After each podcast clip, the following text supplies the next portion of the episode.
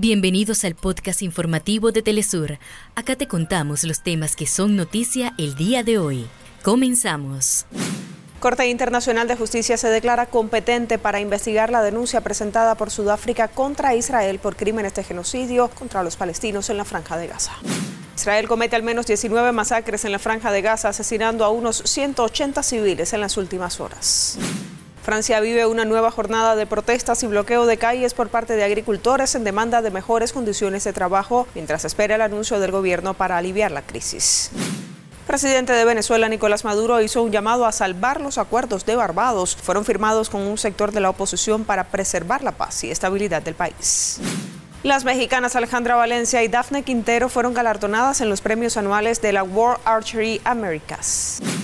En México preparan la undécima edición de los premios Platino que celebran al cine iberoamericano. Hasta acá nuestros titulares. Para más información recuerda que puedes ingresar a www.telesurtv.net.